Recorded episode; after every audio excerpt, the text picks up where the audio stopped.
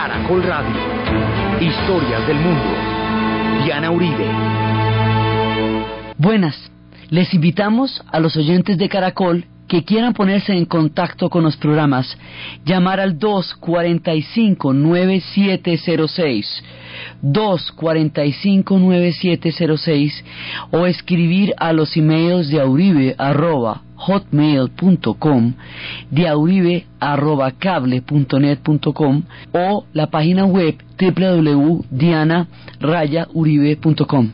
Hoy vamos a ver cómo al final de la Guerra Fría, después de la Guerra Fría, cae el apartheid en Sudáfrica y liberan a Mandela.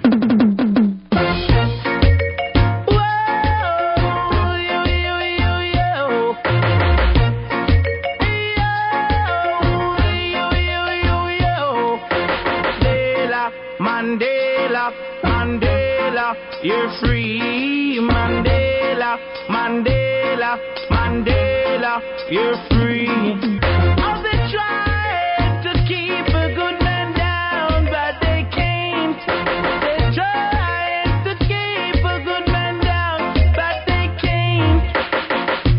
Shot because you love Mandela. House say you love Mandela. Shout it out say you love Mandela. Mandela you're free. Mandela, Mandela, Mandela you're free. Mandela, Mandela, Mandela you're free. Así como vimos la vez pasada, una serie de países cuyo destino quedó a la deriva después de la caída de la Unión Soviética, como Cuba quedó eh, como corcho en remolino, así en la mitad de la nada, flotando después de, cayó- de que cayó la Unión Soviética. Vimos como Vietnam había pasado años durísimos después de que cayó la Unión Soviética. Vimos como Yugoslavia se rompe en pedazos, a pesar de no ser ella, eh, no ser ella parte del bloque soviético, sino todo lo contrario. Tito, un proverbial enemigo de Stalin, pero sin embargo el comunismo era lo que los unía y cómo al caer la patria emblemática del comunismo, ya todo lo que antes los unía ahora los divide. Así como hemos visto los pueblos que quedaron desarticulados o en proceso de desintegración o de crisis económica por la caída de la Unión Soviética, hay otros pueblos que se salvan pero que se salvan, que se salvan. Hay procesos de paz que se pueden realizar, hay pueblos que de verdad van a ver la luz de la historia solamente porque ha caído la Unión Soviética. Un muro mucho más alto que el muro de Berlín, mucho más denso que aquel que separaba Europa. Un muro que no está hecho de alambradas, que no está hecho de hormigón, que no está hecho de concreto, que no está custodiado por perros y por policías como estaba el muro de Berlín, va a caer después de que la Unión Soviética desaparece. Ese muro está hecho de odio, de puro y físico odio, de segregación, de racismo, de exclusión, de brutalidad, de castigo. Ese muro era el sistema legal más oprobioso que se haya dado en el siglo XX, el apartheid en Sudáfrica.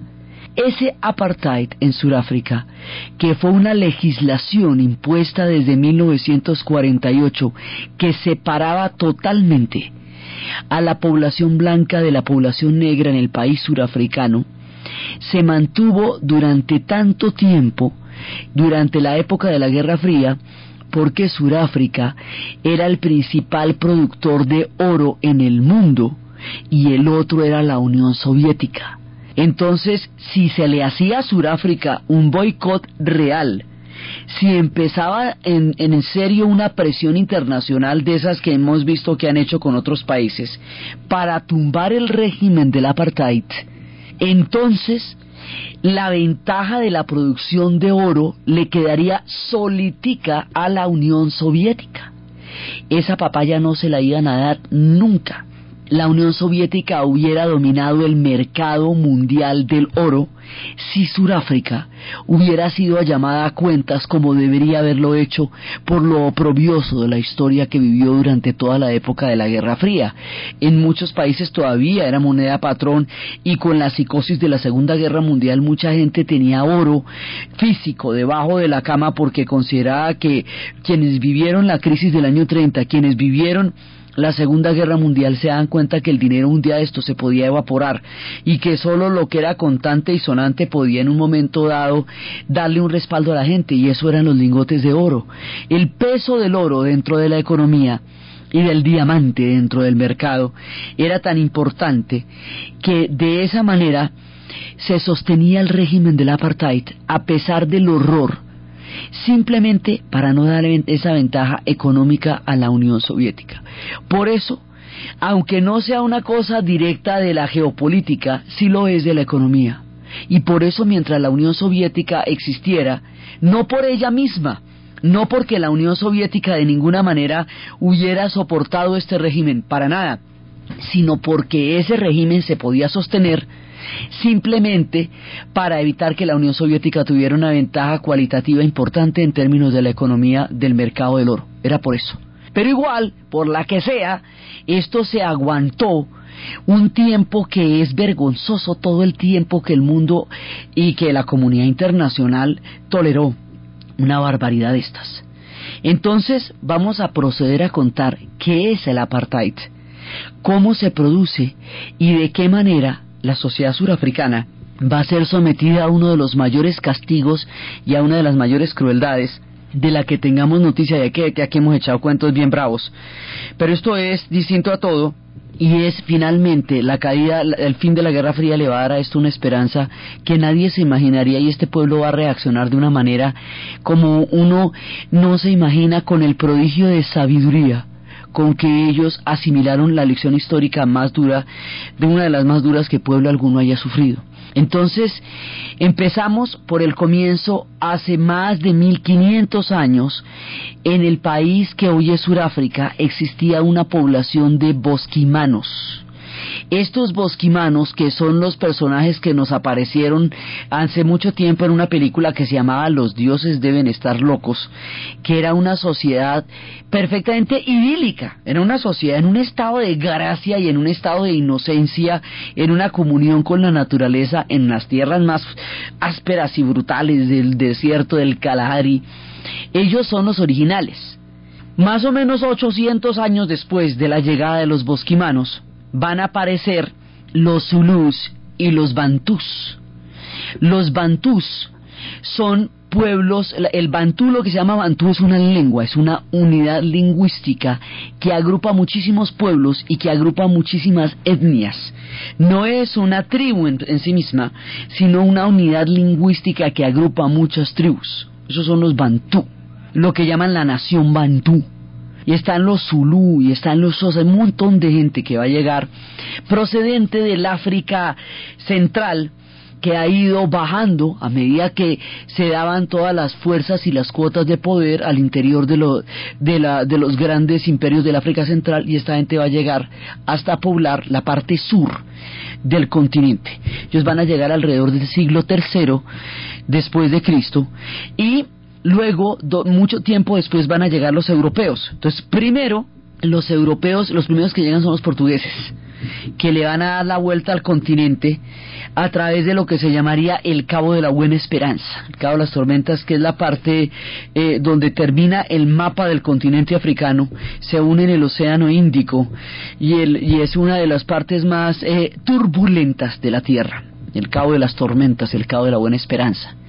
Y más adelante, van a llegar los pueblos holandeses, van a llegar unos holandeses allá.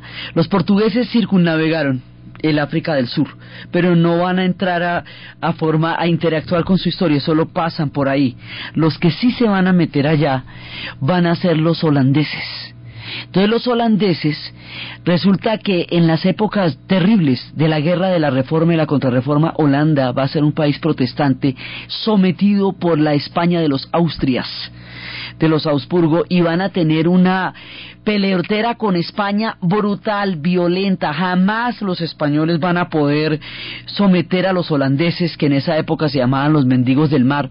Todos los holandeses se van los que no aguantan esa tensión y esa guerra tan dura que tienen los holandeses con, con España, pues que era tan feroz que que se le decía en, todavía en, en Holanda cuando los regalos de Navidad, si un niño dicen que si un niño se ha portado mal, viene Pedro el español y le quita los regalos. ¿no? Le digo pues cómo sería la guerra que hubo entre Holanda y España durante los tiempos de la reforma y la contrarreforma entre el catolicismo y el protestantismo. Entonces los holandeses se van de su tierra, de sus, de sus Países Bajos, y le dan la vuelta al mundo. Ellos son unos navegantes durísimos. Entonces van a llegar a Indonesia, van a llegar a Java, Borneo, y van a llegar al África del Sur. Eso es un vuelto largo, largo, largo. Y van a llegar allá, como son eh, perseguidos religiosos, vienen con un proyecto teocrático y con un proyecto místico protestante lleno de fervor y de fanatismo. Ellos consideran que cuando llegan al África del Sur y ven que la población es negra, politeísta y que tiene una cosmovisión completamente distinta a la de ellos, van a pensar de los africanos lo mismo que pensaron todos los europeos de las diferentes culturas que encontraron, que era una cultura bárbara que tenía unos dioses inventados y que ellos deberían mostrarles el verdadero camino del buen libro, como llaman los protestantes a la Biblia, porque los protestantes, la, la mayor parte del culto está sobre la lectura física de la Biblia entonces los llaman The Good Book, el buen libro. Entonces ellos se sienten misioneros, designados directamente por Dios, no ni siquiera por la corona, para poder evangelizar y llevar el mensaje del libro a los africanos, se sienten superiores, moralmente superiores y sienten que su religión está cargada de verdad y de, y de iluminación y que lo que los africanos tienen a ellos no les parece religión. Es el principio fundamental del colonialismo. Y se van a meter allá y van a crear una sociedad que es un proyecto teocrático. Estamos hablando de 1466. Están empezando, digamos, en, en estos siglos la influencia de los holandeses. Todos los holandeses van a llegar allá unos 12 siglos después de que llegaron los, los Bantú y los Zulu, y van a establecerse como, una, como uno de los grupos que va a conformar la nación surafricana, pero ellos se sienten superiores al resto, moralmente superiores y entran con un estado de, con una propuesta de someter a todos los demás a su fe religiosa. Entonces aquí hay una, digamos, un, el equilibrio que de alguna manera existía entre todas las demás tribus aquí va a tener un, carácter completamente diferente porque la llegada de estos pueblos es muy distinta a, a la llegada de las diferentes naciones bantú. Entonces una capa de distintos pueblos se va formando en Sudáfrica y va hundiendo raíces profundas en la amargura.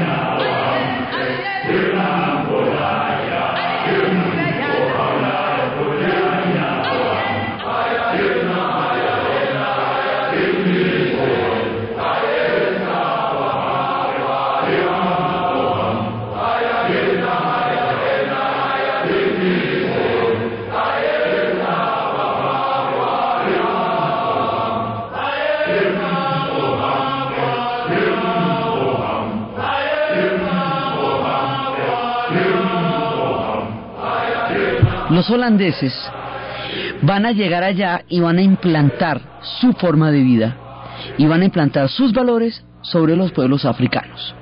Esos son los primeros europeos que llegan. Más adelante, hacia el siglo XIX, van llegando por un lado los alemanes y por otro lado los ingleses. Los alemanes, porque acuérdense que Alemania se acaba de unificar como Estado Nacional en el siglo XIX y quiere entrar en el mundo del reparto colonial y siente que hay un mundo ya repartido que ella quiere para sí.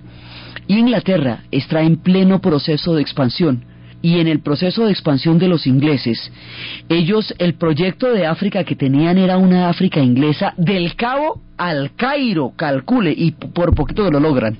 Entonces los ingleses empiezan poco a poco a apretarle las clavijas a los holandeses que estaban allá desde, desde hacia ya varios siglos, pero en esa apretada de clavijas eh, los ingleses ya están en un punto en que se han convertido en un imperio muy poderoso, mientras que los holandeses están en declive. Entonces hay un momento en que los holandeses como país, hacia el siglo XIX, como país, renuncian a sus territorios. Los holandeses se fueron quedando sin imperio poco a poco. Ellos fueron dueños hasta de Nueva York y en una de esas épocas en que, se quedaron sin plata se la vendieron a los ingleses, eso se llamaba Nueva Amsterdam antes, y en un momento en que se la vendieron a los ingleses porque ya se quedaron sin plata, se, se fueron como quien va vendiendo los cubiertos de plata y va vendiendo las joyas y va vendiendo, porque ya no, ya no puede sostener la casa como era de Tesa, eso le va pagando a los holandeses. En el momento en que los holandeses ya no pueden sostener una presencia colonial en Sudáfrica, en ese momento ellos ceden territorios a los ingleses y en ese momento le dicen a los holandeses que están en territorio surafricano que ya pueden regresar a su país y formar parte de Holanda, pero que sí se quedan en las condiciones en las cuales Holanda le ha cedido esos antiguos territorios a la Gran Bretaña, ya no son holandeses, o sea, ya no están bajo la protección de los holandeses, sino que están por cuenta y riesgo. Entonces, en el momento en que ellos se quedan, la gente que se va a quedar, los que no regresen a Holanda, se van a convertir eventualmente en surafricanos porque no van a tener a dónde regresar. Quemaron las naves, ya no son de ninguna parte, ya no son de Europa. Esto va a ser mucho más complicada la condición de los surafricanos porque no es lo mismo que en Argelia decirle a los franceses que volvieran a París o decirle a los ingleses que salieran de Kenia, no, estos son gente que en últimas va a ser surafricana, pero va a ser surafricana en unas condiciones muy complicadas. Entonces, cuando se está dando toda esta pugna entre el dominio de los ingleses y los holandeses que se van a quedar allá, los ingleses los van a someter a unos sufrimientos terribles, terribles, terribles, los van a expulsar de Ciudad del Cabo, y ellos, los, los holandeses, ya en este momento de nuestra historia se nos van a llamar Boers o Afrikaners que es una manera de designar a aquellos personajes de Sudáfrica que tienen un origen holandés. Eso es una nueva categoría, distinta, porque no son, no son europeos, pero, pero son africanos blancos, por decirlo de una manera. Entonces, esta gente va a tener, los Boers, van a tener a mano de los ingleses los días más amargos de la historia, porque los ingleses van a tratar de someterlos y van a tratar de, de subyugarlos. Resulta que esta gente llevaba un montón de tiempo ahí y ellos habían mandado la parada durante todos los siglos que habían estado en África del Sur. Cuando estamos en este tira y afloje, de cómo es que los ingleses van a meterse en los territorios boers, porque a ellos los expulsan y los hacen en una marcha enorme, enorme, enorme, que ellos llaman la larga marcha, que dice que son de 12.000 kilómetros, que atravesaron el desierto, el gran desierto, que sufrieron muchísimo, que murieron muchísimo, y llegaron a formar los estados de Transvaal y Orange, como una especie de tierra prometida. Los boers se asemejan a sí mismos y se comparan con el imaginario del pueblo judío y consideran que esa marcha fue como cuando los israelitas tuvieron que marchar largo tiempo por el desierto saliendo de Egipto en busca de la, de la tierra prometida y para ellos Transvaal y Orange se vuelven como la tierra prometida de, de una identificación con, con el martirio de, histórico del pueblo hebreo. Entonces ellos se sienten avalados por el sufrimiento hasta cuando llegan a formar sus granjas en Transvaal y Orange. Cuando llegan a crear sus, sus granjas, ellos van a esclavizar a las poblaciones del África y los ingleses ya están combatiendo la esclavitud, así que cuando llegan a esos territorios y derogan la esclavitud, arruinan a los granjeros, por un lado, y por el otro lado, cuando está toda la pugna entre los ingleses y los holandeses, viene una cosa que va a ser en últimas una desgracia enorme pues eh, la, finalmente va a ser la prosperidad y la desgracia de Sudáfrica y también la prosperidad y la desgracia de los Boers y sin duda la desgracia mayor de los africanos, el descubrimiento de las minas de oro, de diamante, la riqueza mineral. Sudáfrica es una mina de diamante ella solita y de oro y de plata. Los minerales que tiene Sudáfrica son los más tesos del mundo. Cuando los ingleses bien aquello, ¿se imagina cómo se les debió abrir la galla todita? Entonces, pues era como a sacar a los holandeses, a los boers de allá, y los boers, mmm, ahora sí cuando ya descubrieron el, el, oro y todo eso, nos van a sacar de aquí, ¿no? Pero y verá, y se van a enfrentar en unas guerras que se conocen como las guerras de los boers. Esas guerras empiezan en 1899 y van más o menos hasta 1904. 1903. Son unas guerras muy duras porque los británicos mandan un ejército entrenado, disciplinado, que peleaba como había derrotado a Napoleón y todo muy bien armado. Pero los Boers son cazadores porque son gente de la, de la estepa salvaje, entonces ellos crecieron cazando eh, animales enormes, rinocerontes y todo eso, entonces son unos, eh, unos excelentes tiradores, ellos tienen una puntería impresionante, son como el man este de Yumanji, que no lo distraía nada, el hombre pasaba por todas partes. Entonces, ahí en ese momento, los, cuando los ingleses se enfrentan a los Boers, ese uniforme de casacas rojas, así todo vistoso y todo brillante, que era súper especial para los bailes, eso ya les toca quitarlo porque eso es una boleta ahí en la, en la selva, si me los pueden ver desde la estepa desde lejos. Entonces se ponen los uniformes caquis, el comienzo del camuflaje, la guerra de los Boers, porque ya con gente tan experta en el uso del rifle, ese colorido era francamente peligroso. Entonces empieza la guerra de los Boers, y la guerra de los Boers va a ser muy dura porque los Boers están defendiendo una tierra que consideran bíblica por todo el imaginario que tienen de la larga marcha hasta Transvaal Orange que para ellos es como decir su Palestina.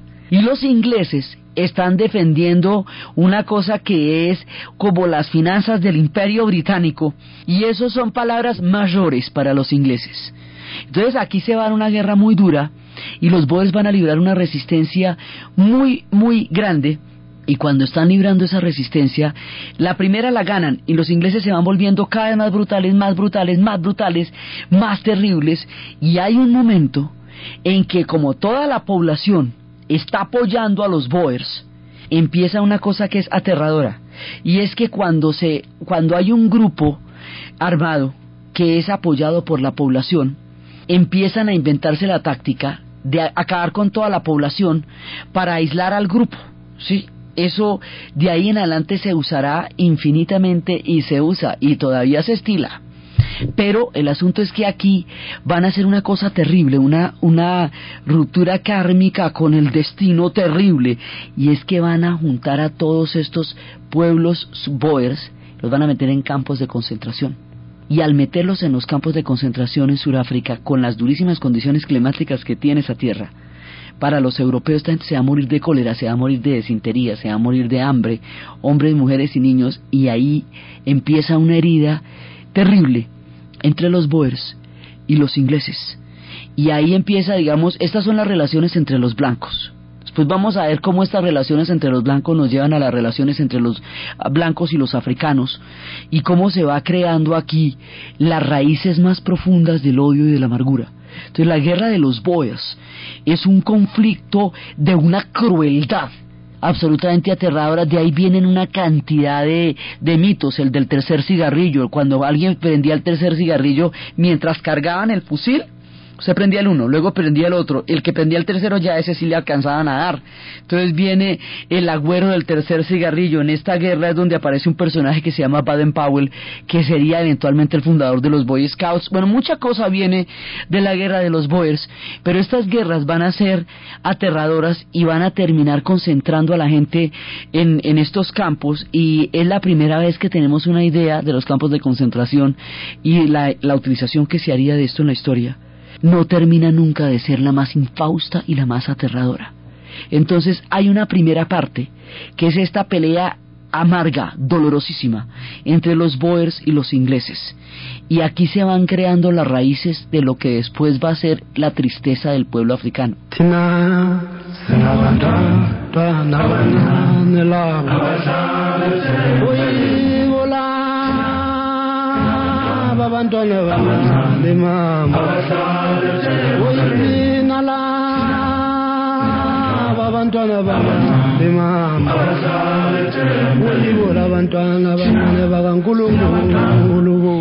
Mientras los Boers están sufriendo todo este suplicio a manos de los ingleses, ellos a su vez se relacionaron con la población negra de Sudáfrica como si no fueran, digamos, no los consideraron nunca sus iguales y no los consideran los ciudadanos, sino que se consideran solamente ciudadanos ellos. Así que hay una relación de esclavitud y de discriminación desde el momento mismo de la llegada de los Boers a la isla.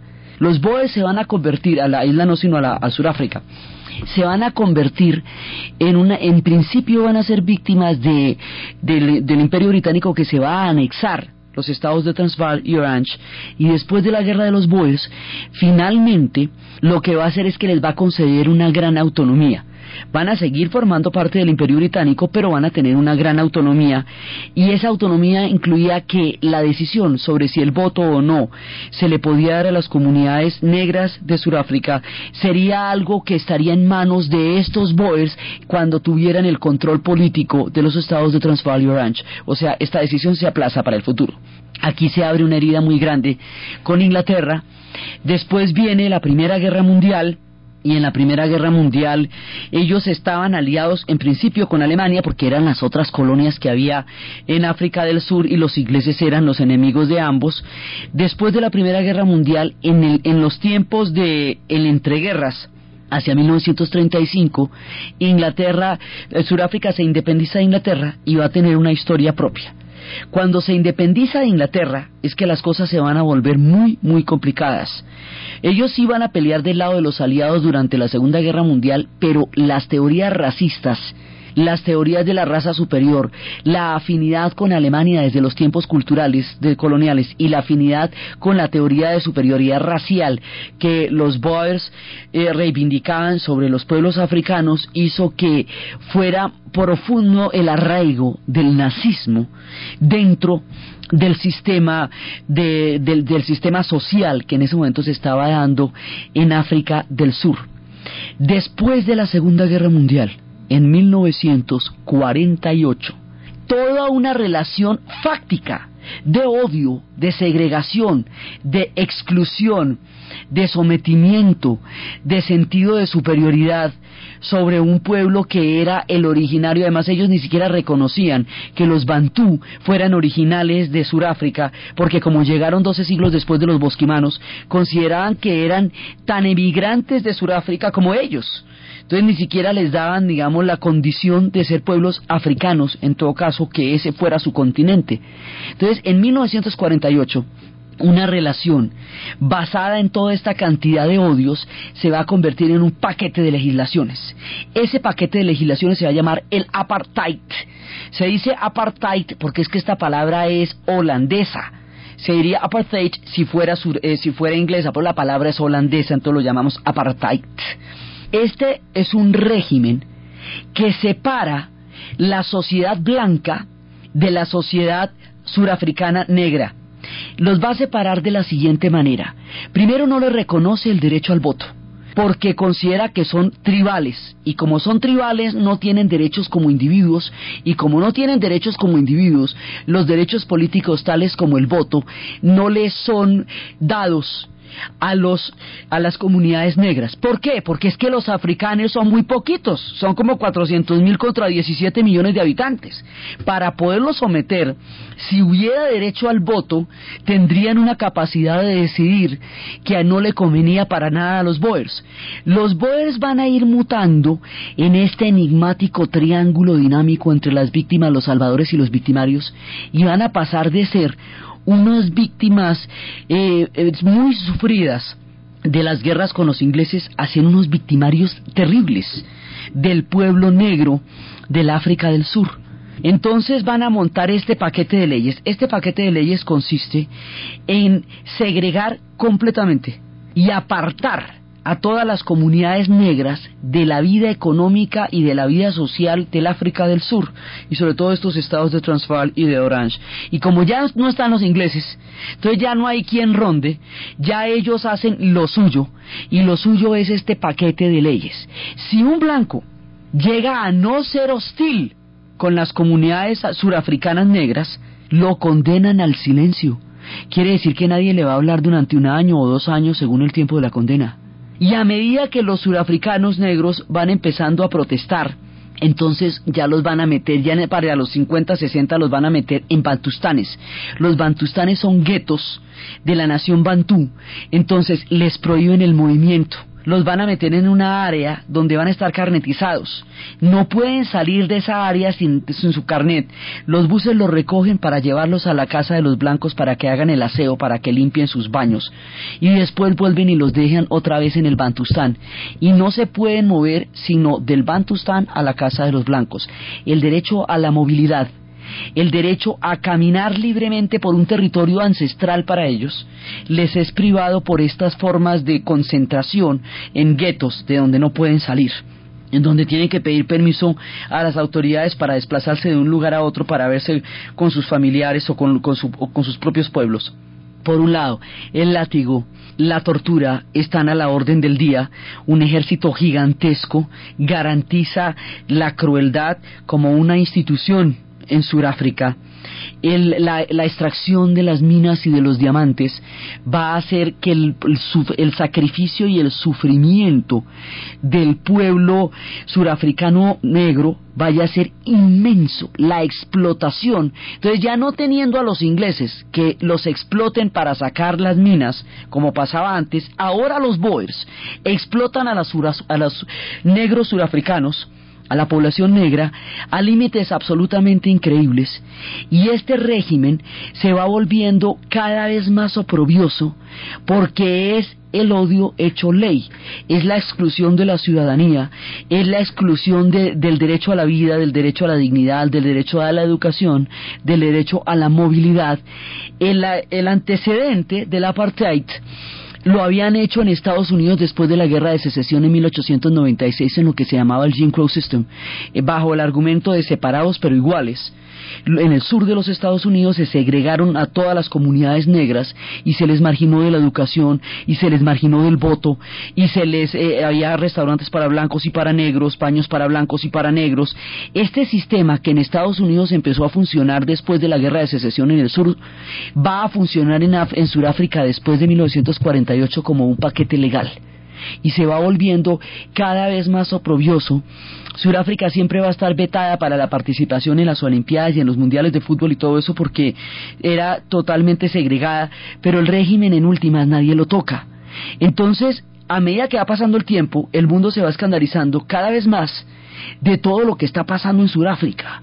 Entonces, por un lado, Bob Marley nos cuenta cómo mientras este tipo de regímenes existan, no hay condiciones para la paz, siempre va a haber guerra, porque no pueden ser ciudadanos, no tienen derechos políticos, no se les reconoce ninguna capacidad de decisión sobre tierras que son suyas, están sometidos a los más brutales y crueles castigos, siempre están siendo tratados como personas inferiores, y es a través del látigo como se mantiene esta condición de sometimiento, humillación y brutalidad sobre el pueblo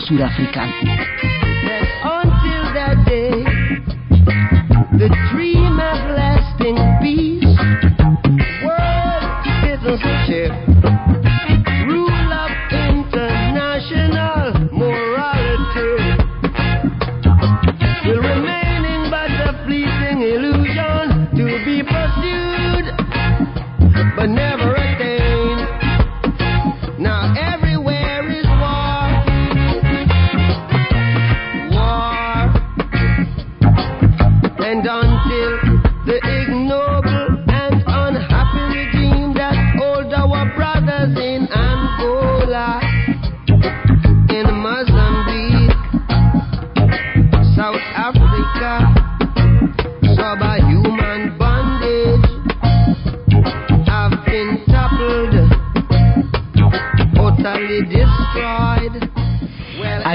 Bob Marley nos habla de cómo mientras no haya una ciudadanía universal, una ciudadanía reconocida para todos, porque el caso específico del apartheid era la negación de la ciudadanía sobre la base de que ellos no eran individuos, sino tribus, y que como tales no tenían acceso a los derechos políticos.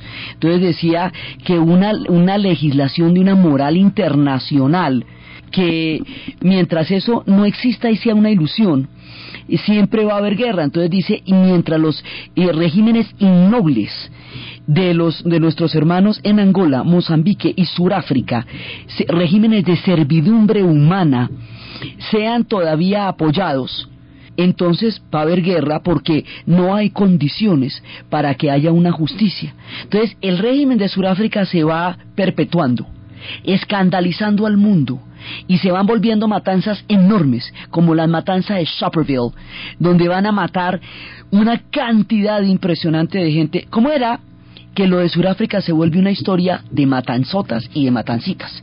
Las matancitas son como 20, 40, las matanzotas son como 400. ¿sí? Una cosa impresionante. Esta gente sometida a las más brutales condiciones y el mundo se rasgaba las vestiduras, pero finalmente no hacía nada porque el, el asunto del oro con la Unión Soviética va a hacer que nadie realmente pida el fin del apartheid.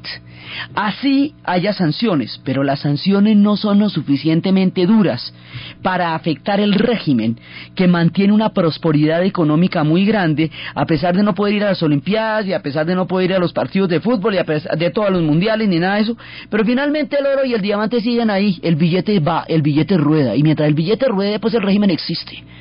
Entonces esto se va volviendo cada vez más terrible. En 1977 hubo una matanza de 800 pelados en Soweto por el derecho, por pedir que se les enseñara en los colegios la lengua bantú, porque en los colegios solamente se les enseñaba el inglés o el holandés, el boer, pero no se les enseñaba la lengua bantú. Y la, el bantú es una unidad lingüística, es una identidad a partir de una lengua. Entonces necesitaban las lenguas bantú, suajil y todas esas lenguas pidieron que las enseñaran en los colegios, mataron 800 pelados.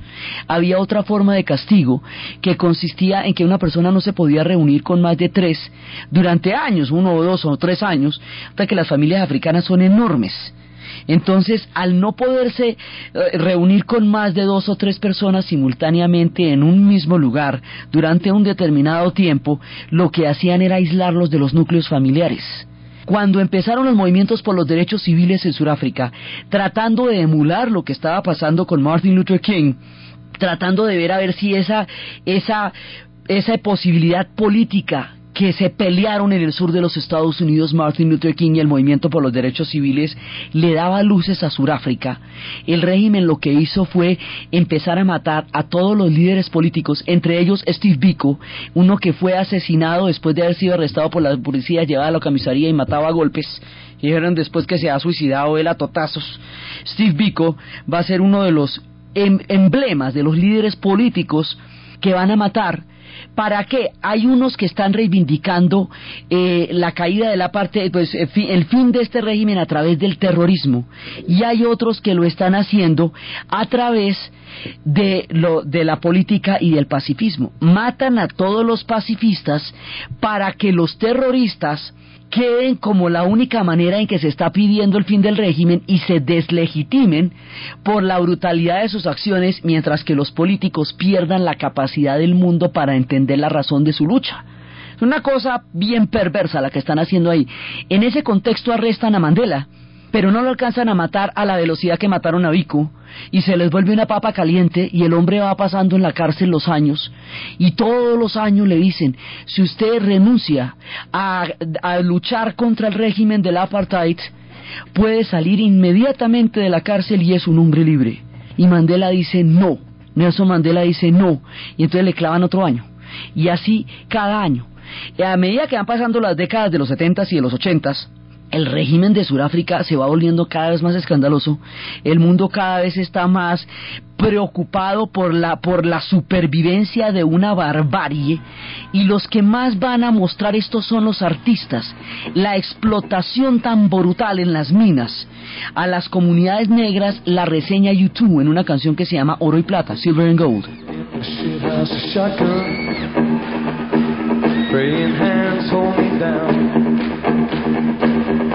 little hunter was hunting in this ticket town.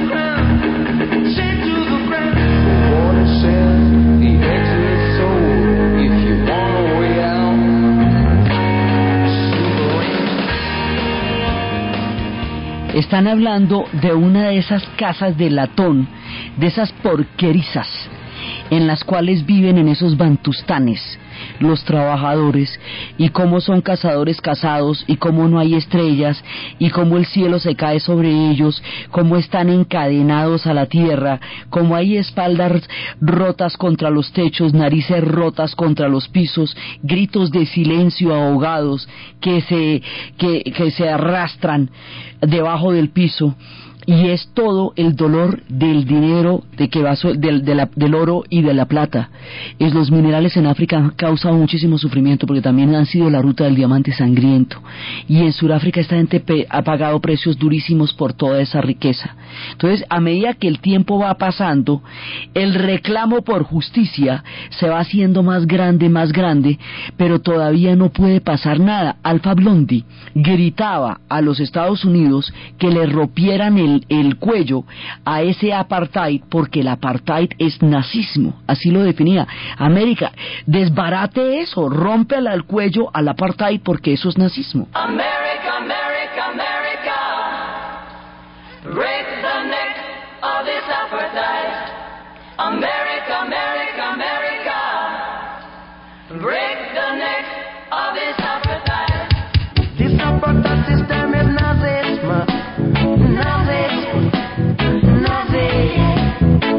December system.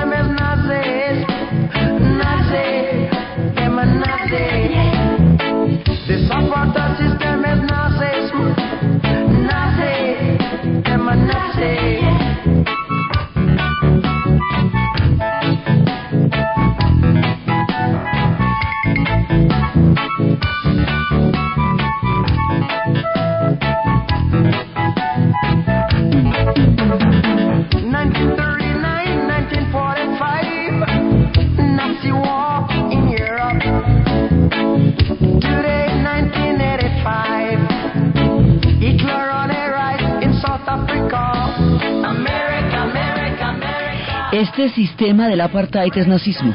Eh, América, por favor, rómpale el cuello al nazismo. 1939 a 1945, el racismo en Europa, en Alemania. hoy en 1985, que es la fecha de esa canción, ese mismo espíritu y esa misma, ese mismo racismo está vivo en Sudáfrica es lo que dice, rompan el cuello al apartheid. Pero no le pueden romper el cuello al apartheid porque mientras sobrevivan las condiciones económicas que les interesa tener, no le van a romper el cuello.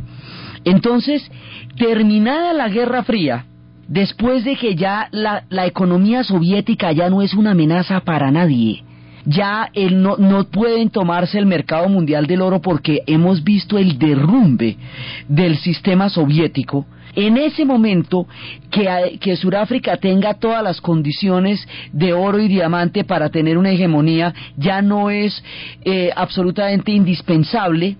Entonces ya sí em, puede empezar a darse una presión muy dura, pero curiosamente no es desde afuera, no es desde la presión internacional, que fue muy dura, pero no lo suficiente para no haber tolerado este oprobio, es desde adentro.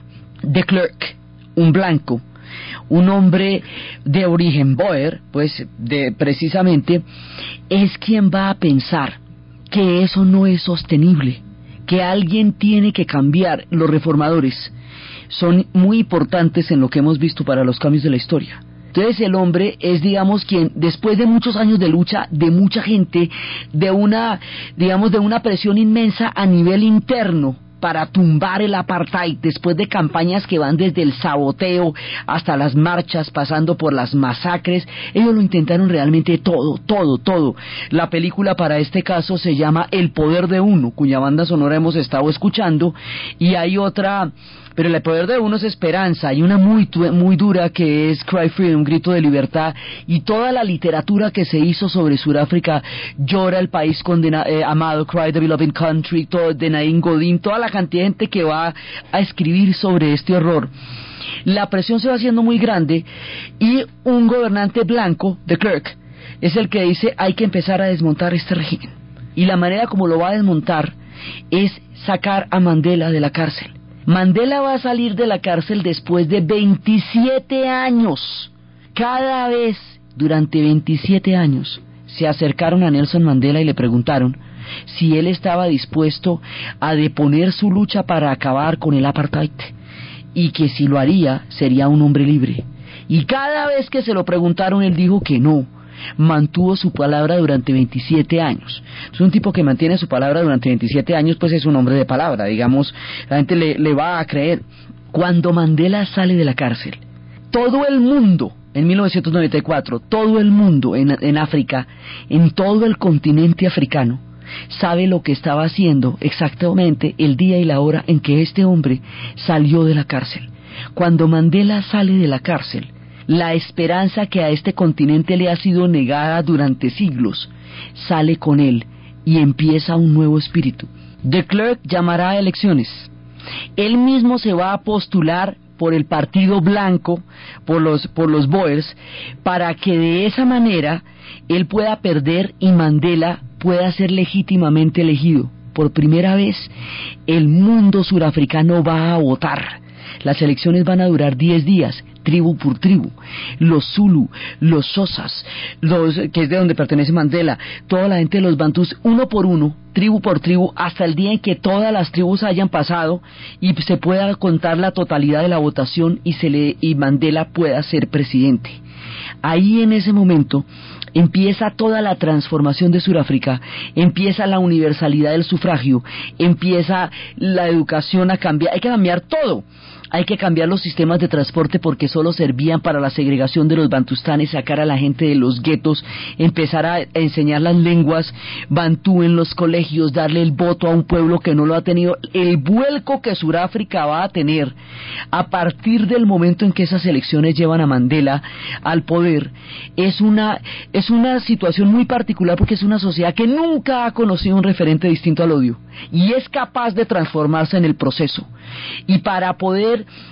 enfrentar los crímenes tan terribles que ocurrieron en la parte de Desmond Tutu, otro de los grandes hombres del siglo de la gente que está viva, lleva a la Comisión de Verdad y Reconciliación para que se enfrenten las víctimas y los victimarios y se miren de frente y enfrenten la verdad de todas las cosas terribles que pasaron durante el apartheid, dándonos a través de esa comisión una lección histórica que el mundo todavía no ha valorado en su justa medida, porque cuando la entendemos, seremos mejores sociedades cuando entendemos lo que Desmond Tutu hizo en Sudáfrica y Sudáfrica da un vuelco absolutamente impresionante y es entonces cuando cae este muro de odio que no tenía alambre ni hormigón sino látigo eh, eh, sino guetos carnets guardias terror intimidación y humillación.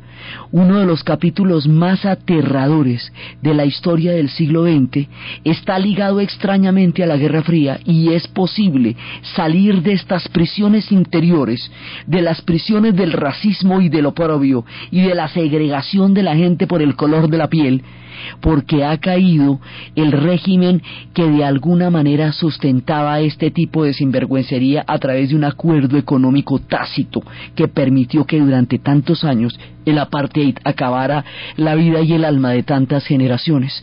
Por eso la caída de esto es tan importante como la caída del muro de Berlín, aunque sea menos vistoso, aunque sea menos central en términos de la geopolítica del mundo, pero es fundamental en términos de la construcción de sociedades que algún día puedan vivir sin el fantasma y sin el estigma de la xenofobia, y por eso era tan importante entrar en detalle en lo que significaba la caída de este muro, de este muro histórico que estaba en el interior de un sistema político que es el apartheid, y que es una de las cosas que son posibles después de la caída de la Guerra Fría.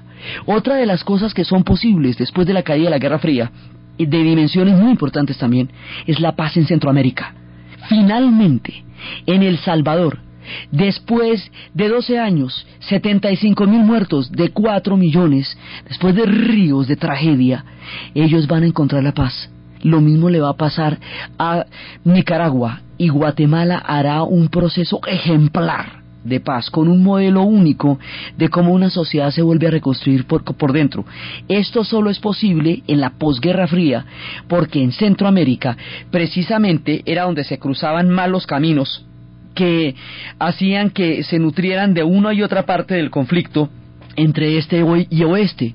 El final de la Guerra Fría permite la paz en Centroamérica. Esos procesos tan trascendentales en la historia del continente son los que vamos a ver en el siguiente programa. Entonces, desde los espacios de los muros del odio, desde los prejuicios más arraigados llevados hasta los límites de la violencia y la humillación, desde los criminales regímenes económicos que toleran este tipo de cosas por intereses geopolíticos que han sometido a pueblos durante tanto tiempo, y desde los espíritus que han sido capaces de mantener la fuerza y la cohesión hasta ser